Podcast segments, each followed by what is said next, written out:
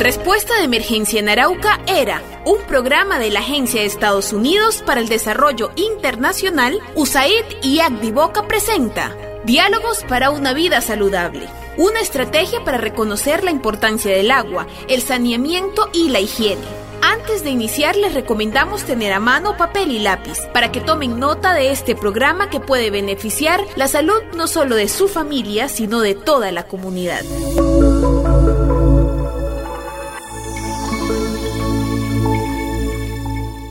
Durante los próximos 10 minutos hablaremos acerca de las enfermedades transmitidas por el agua contaminada y cómo evitarlas. Contaremos con la participación de unos invitados especiales, quienes serán los protagonistas de este tiempo de radio que comienza ahora.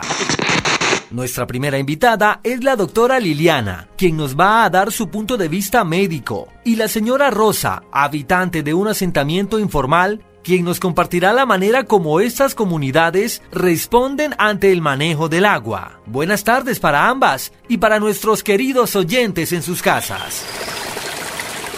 Muy buenas tardes. Muy buenas tardes para todos.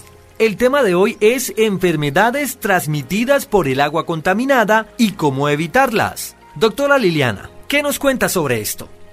Lo primero que hay que dejar claro es que este tipo de enfermedades pueden provenir ya sea del agua que bebemos, algún alimento mal lavado, el agua estancada, el río donde nos bañamos o incluso por estar descalzos. Así es, doctora. En mi comunidad nos hemos visto afectados bastante por la calidad de agua y pues también debido a que se presentan diferentes enfermedades en toda la comunidad. Afecta a los niños, adultos, incluso a los jóvenes también. Precisamente es la oportunidad para que nos comente qué problemas de salud relacionados al consumo de agua se presentan en la comunidad. Gracias. Bueno, empezaré por comentar que en nuestra comunidad se abastece de puntillos o pozos profundos. En este sentido, el agua de uso y consumo no es tratada por lo que su calidad no es la mejor y debido a esto han presentado problemas estomacales, dolores, diarreas, estreñimiento, infecciones por parásitos, bueno, entre otros. Sin embargo, esto ha venido cambiando gracias a unas mejoras en los puntillos que ahora cuentan con filtros. Esos filtros son de arena y la mayoría de los vecinos ya contamos con filtros en nuestros hogares. Bueno, en ese caso hay dos recomendaciones. Primero, abastecernos del agua de los puntillos mejorados y segundo, asegurarnos que en casa filtremos siempre el agua. Es cierto, doctora, muchos logramos evitar enfermedades siguiendo estas recomendaciones que usted nos da el día de hoy. Pero pues, ¿qué podemos hacer cuando alguien de nuestra familia o comunidad se enferma? En estos casos es importante seguir tres pasos. Lo primero es identificar cuáles son los síntomas de la persona o personas en el hogar. En segundo lugar, verificar si es una o varias las personas con los mismos síntomas dentro de la misma casa o en el mismo sector. Tercero, en caso de que los síntomas sean graves o agudos, asistir a un médico. Doctora, la verdad es que algunos hemos recurrido a remedios naturales. Sin duda, los remedios caseros son buenos y en algunos casos alivian los síntomas, pero lo mejor es prevenir y en lo posible asistir a una cita médica que nos permita saber cuál es la enfermedad que la persona está presentando. Ah, bueno, doctora, entiendo. Muchas gracias. Doctora, cuéntenos acerca de cuáles son las enfermedades que se asocian al consumo de agua. Entre las enfermedades más comunes encontramos diarrea aguda, hepatitis A, cólera, fiebre tifoidea, leptospirosis, así como también infecciones intestinales por parásitos, Cryptosporidium, giarda, amebas, nemátodos, entre otros. Por último, las enfermedades transmitidas por vectores como lo son malaria, dengue, fiebre amarilla, chikungunya, zika, chagas, leishmaniasis, esquitosomiasis y dermatitis. Entonces son muchas las enfermedades que podemos contraer por el consumo de agua contaminada. Claro que sí, sin embargo, muchas veces no es solo por el consumo de agua, también se pueden presentar por el consumo de alimentos mal lavados. Esto ocurre mucho con las frutas y verduras. Frente a esto, ¿tiene algún consejo para nuestros oyentes? Es primordial el lavado de las frutas y vegetales antes de consumirlos, pues muchos de estos los consumimos con cáscaras o son hojas, como es el caso de la lechuga. Pero quisiera que la señora Rosa nos comentara cómo lo hace en su hogar. Bueno, doctora, en mi hogar yo pues inicio poniendo las frutas y las verduras en un mismo recipiente, donde voy poniendo el agua mientras las lavo con las manos, retirando cualquier mugre o suciedad que pueda traer. Bueno, algunas veces eh, las dejo en agua con unas gotas de vinagre o limón, en caso de que requieran para la limpieza más profunda, como es el caso de la lechuga, por ejemplo. Casi perfecto, pero nos falta un paso primordial antes de manipular los alimentos e iniciar a cocinar. ¿Recuerda cuál es este paso? Ay, sí, es verdad. Pues cómo olvidarlo, antes de cocinar o manipular los alimentos se deben lavar muy bien las manos antes de hacerlo. Exacto. Nunca se puede olvidar este paso, pues cuando no lavamos nuestras manos, las bacterias, virus y parásitos aprovechan para pasar de las manos a los alimentos, contaminando la comida. Tiene toda la razón, doctora. Además, que si nos encontramos enfermos o manipulamos mal los alimentos, podemos contagiar a nuestras familias. Sí, señora, lo tiene usted muy claro. Y lo que pasa muchas veces es que culpamos al agua sin ser esta la causa de las enfermedades. Sin embargo, es importante usar agua filtrada para lavar los alimentos. Está más que claro que la buena higiene y el lavado de manos en el hogar es fundamental para prevenir cualquier enfermedad. Por otro lado, nuestro cuerpo también nos ayuda a combatir las enfermedades y las infecciones con ayuda del sistema inmune. Bueno, doctora, ¿y si tenemos un sistema inmune, por qué nos enfermamos? Muy buena pregunta. Muchas veces se debe a que el sistema inmune está débil y las defensas están muy bajas. Bueno, y en ese caso, ¿cómo podríamos fortalecerlo?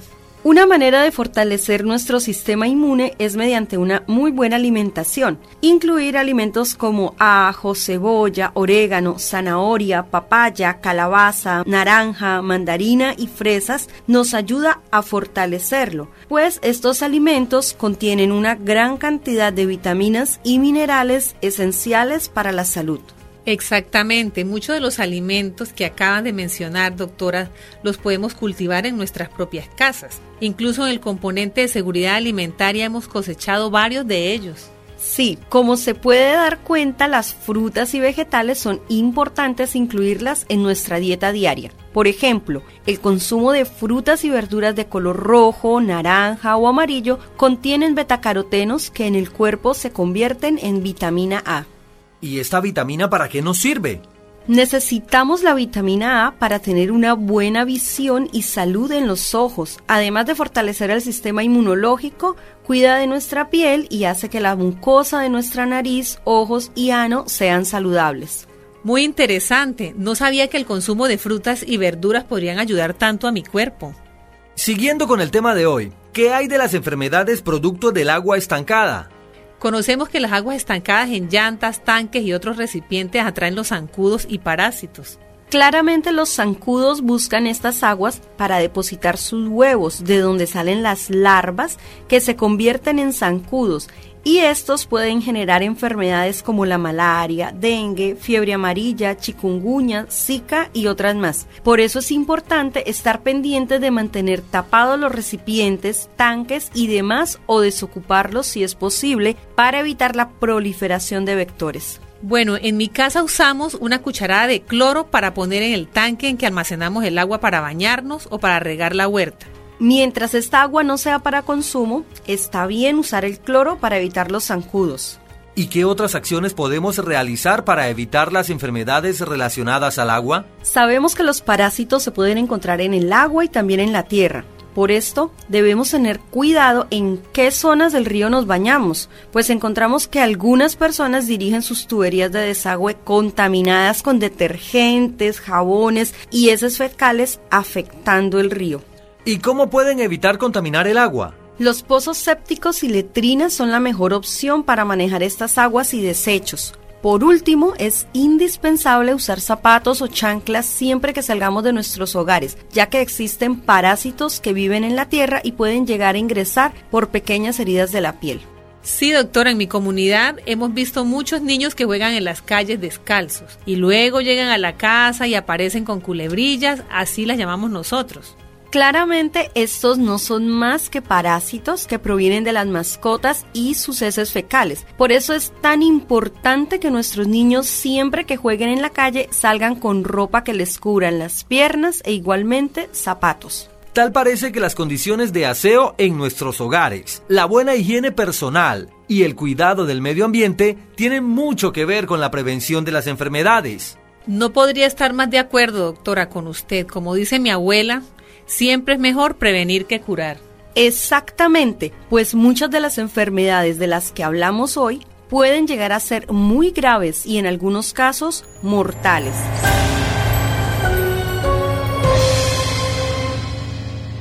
Gracias por la compañía de hoy. Ha sido un programa en el que hemos aprendido mucho acerca de las enfermedades asociadas al agua y cómo desde nuestras casas podemos prevenirlas. Gracias por la invitación, Roy. Fue un gusto estar aquí.